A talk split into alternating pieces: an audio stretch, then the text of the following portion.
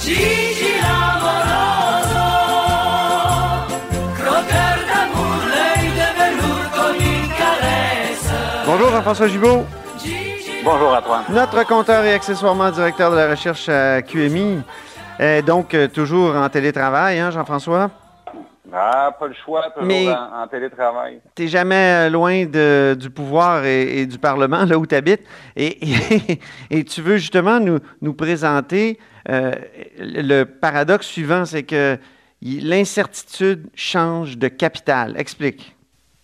Ben, l'incertitude change de capital, Antoine, parce qu'on on- on se rappelle qu'il y a seulement quelques semaines, on avait l'impression que c'était à Ottawa que euh, les choses étaient un peu désordonnées, euh, que les mesures étaient improvisées. On avait de la misère à comprendre exactement ce que M. Trudeau voulait dire.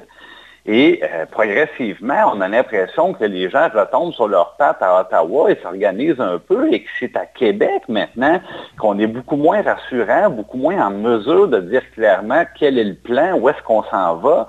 Les messages sont contradictoires, il y a des avances-reculs et il y a des incohérences et des paradoxes énormes. Comme maintenant, je pense que ce matin, euh, le gouvernement est devant une situation qui est très claire à laquelle ils vont devoir répondre. On est la province la plus touchée par la crise, ça c'est très clair, même s'il peut y avoir des nuances au niveau de la comptabilisation du nombre de cas, du nombre de tests, des morts, est-ce qu'on compte tout le monde ailleurs, nous on le fait bien, on comprend ça.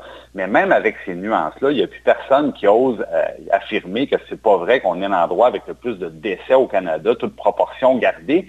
C'est clairement au Québec qu'on a la pire situation, à Montréal notamment, même bien à l'extérieur du Canada, au niveau international. On est un des endroits qui est particulièrement touché.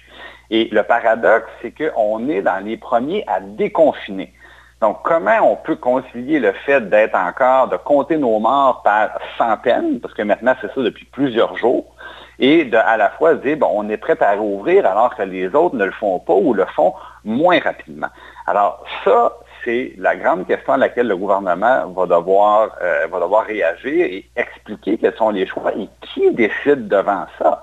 Parce que euh, quand on regarde le plan de rouverture économique, on en parlait, c'est un plan de rouverture des entreprises. Puis on est un peu sous l'impression qu'après ça... Oui, parce que je veux juste rappeler ce que tu disais. C'était pas pour les gens qu'on déconfinait, mais pour les entreprises d'abord et avant tout. pour les entreprises d'abord et avant tout. Et on a l'impression que les écoles et garderies sont maintenant euh, progressivement réouvertes parce qu'il faut libérer la main-d'œuvre euh, du gardiennage. Et euh, je trouve ça un peu incroyable d'entendre même hier le ministre de la Famille, Antoine, écoute, ça fait des journées qu'on entend le premier ministre et M. Arruda nous dire à la télévision, euh, on, on a deux monsieur ici, comme M. Legault, il dit souvent, moi-même, j'ai plus de 60 ans, euh, j'aimerais ça voir mes gars, euh, je- on sait que les grands-parents aimeraient ça voir les petits-enfants, mais savez-vous quoi, c'est mieux pas, c'est pas possible, on fait de la visio, on se fait des babayes au travers de la fenêtre. Mais hier, le ministre de la Famille qui dit, ben, on a de la- de la- des difficultés de capacité dans les garderies. Alors, si vous pouvez garder vos enfants à la maison, s'il vous plaît, faites-le. Et si vous êtes des travailleurs, ben, trouvez-vous quelqu'un, trouvez un voisin, demandez à vos grands-parents. Il dit ça hier, demandez à vos grands-parents. Et là, devant l'évidence qu'il venait de dire, euh, venait de dire une niaiserie, ben, il dit, ben là, puisqu'il y a des grands-parents qui sont quand même jeunes, puis là, ben, c'est parce qu'à un moment donné, est-ce que les grands-parents doivent fréquenter des petits-enfants s'ils vont à l'école ou à la garderie? Et mon Dieu, c'est la première fois que j'entendais ça. Donc, on a l'impression qu'il y a une désorganisation un peu à Québec et que ça va trop vite. L'autre élément qui est fondamental, c'est la question du dépistage. On n'est pas équipé, Antoine, pour dire qu'on sait où est-ce qu'on s'en va avec le nombre de tests qu'on fait actuellement.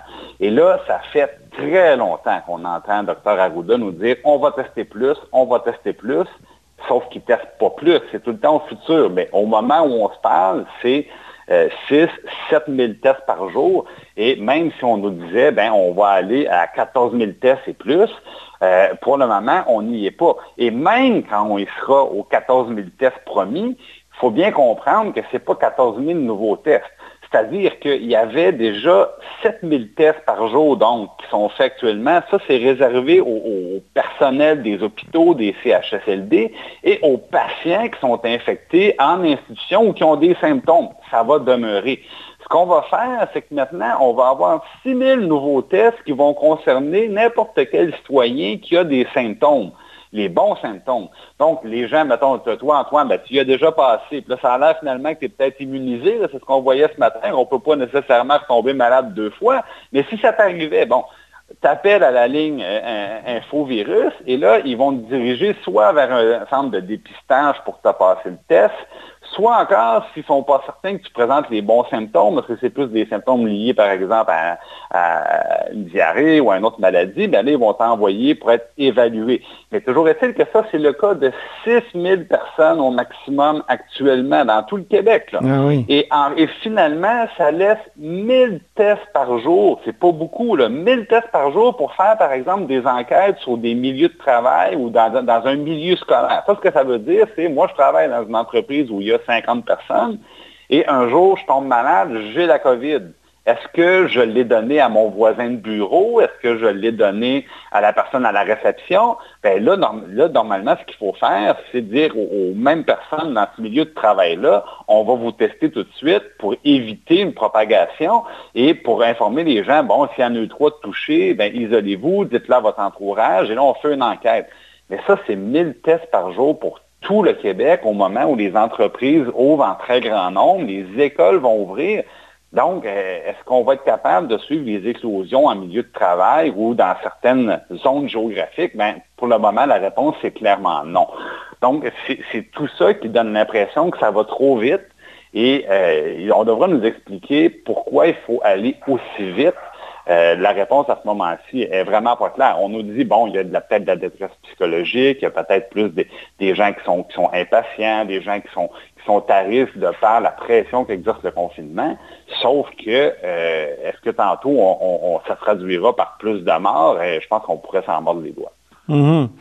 En tout cas, c'est une situation qui n'est pas facile, sans doute, euh, pour la personne qui est au pouvoir, parce que en même temps, c'est un virus tellement imprévisible, mais il y a des paradoxes évidents dans, dans la, gouvernance actuelle.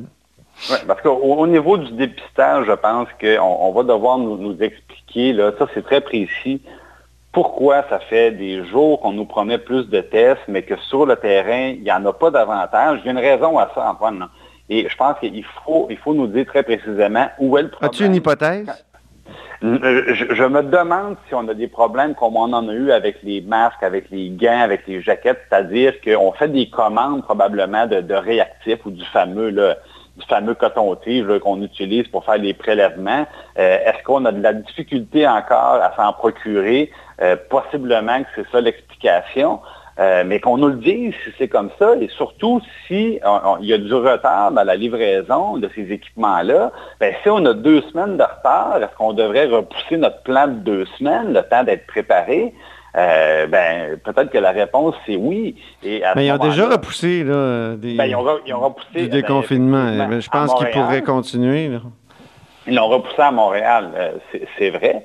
Euh, mais justement, c'est que tant qu'on n'aura pas la capacité de tester davantage, est-ce qu'une semaine, ça va être suffisant?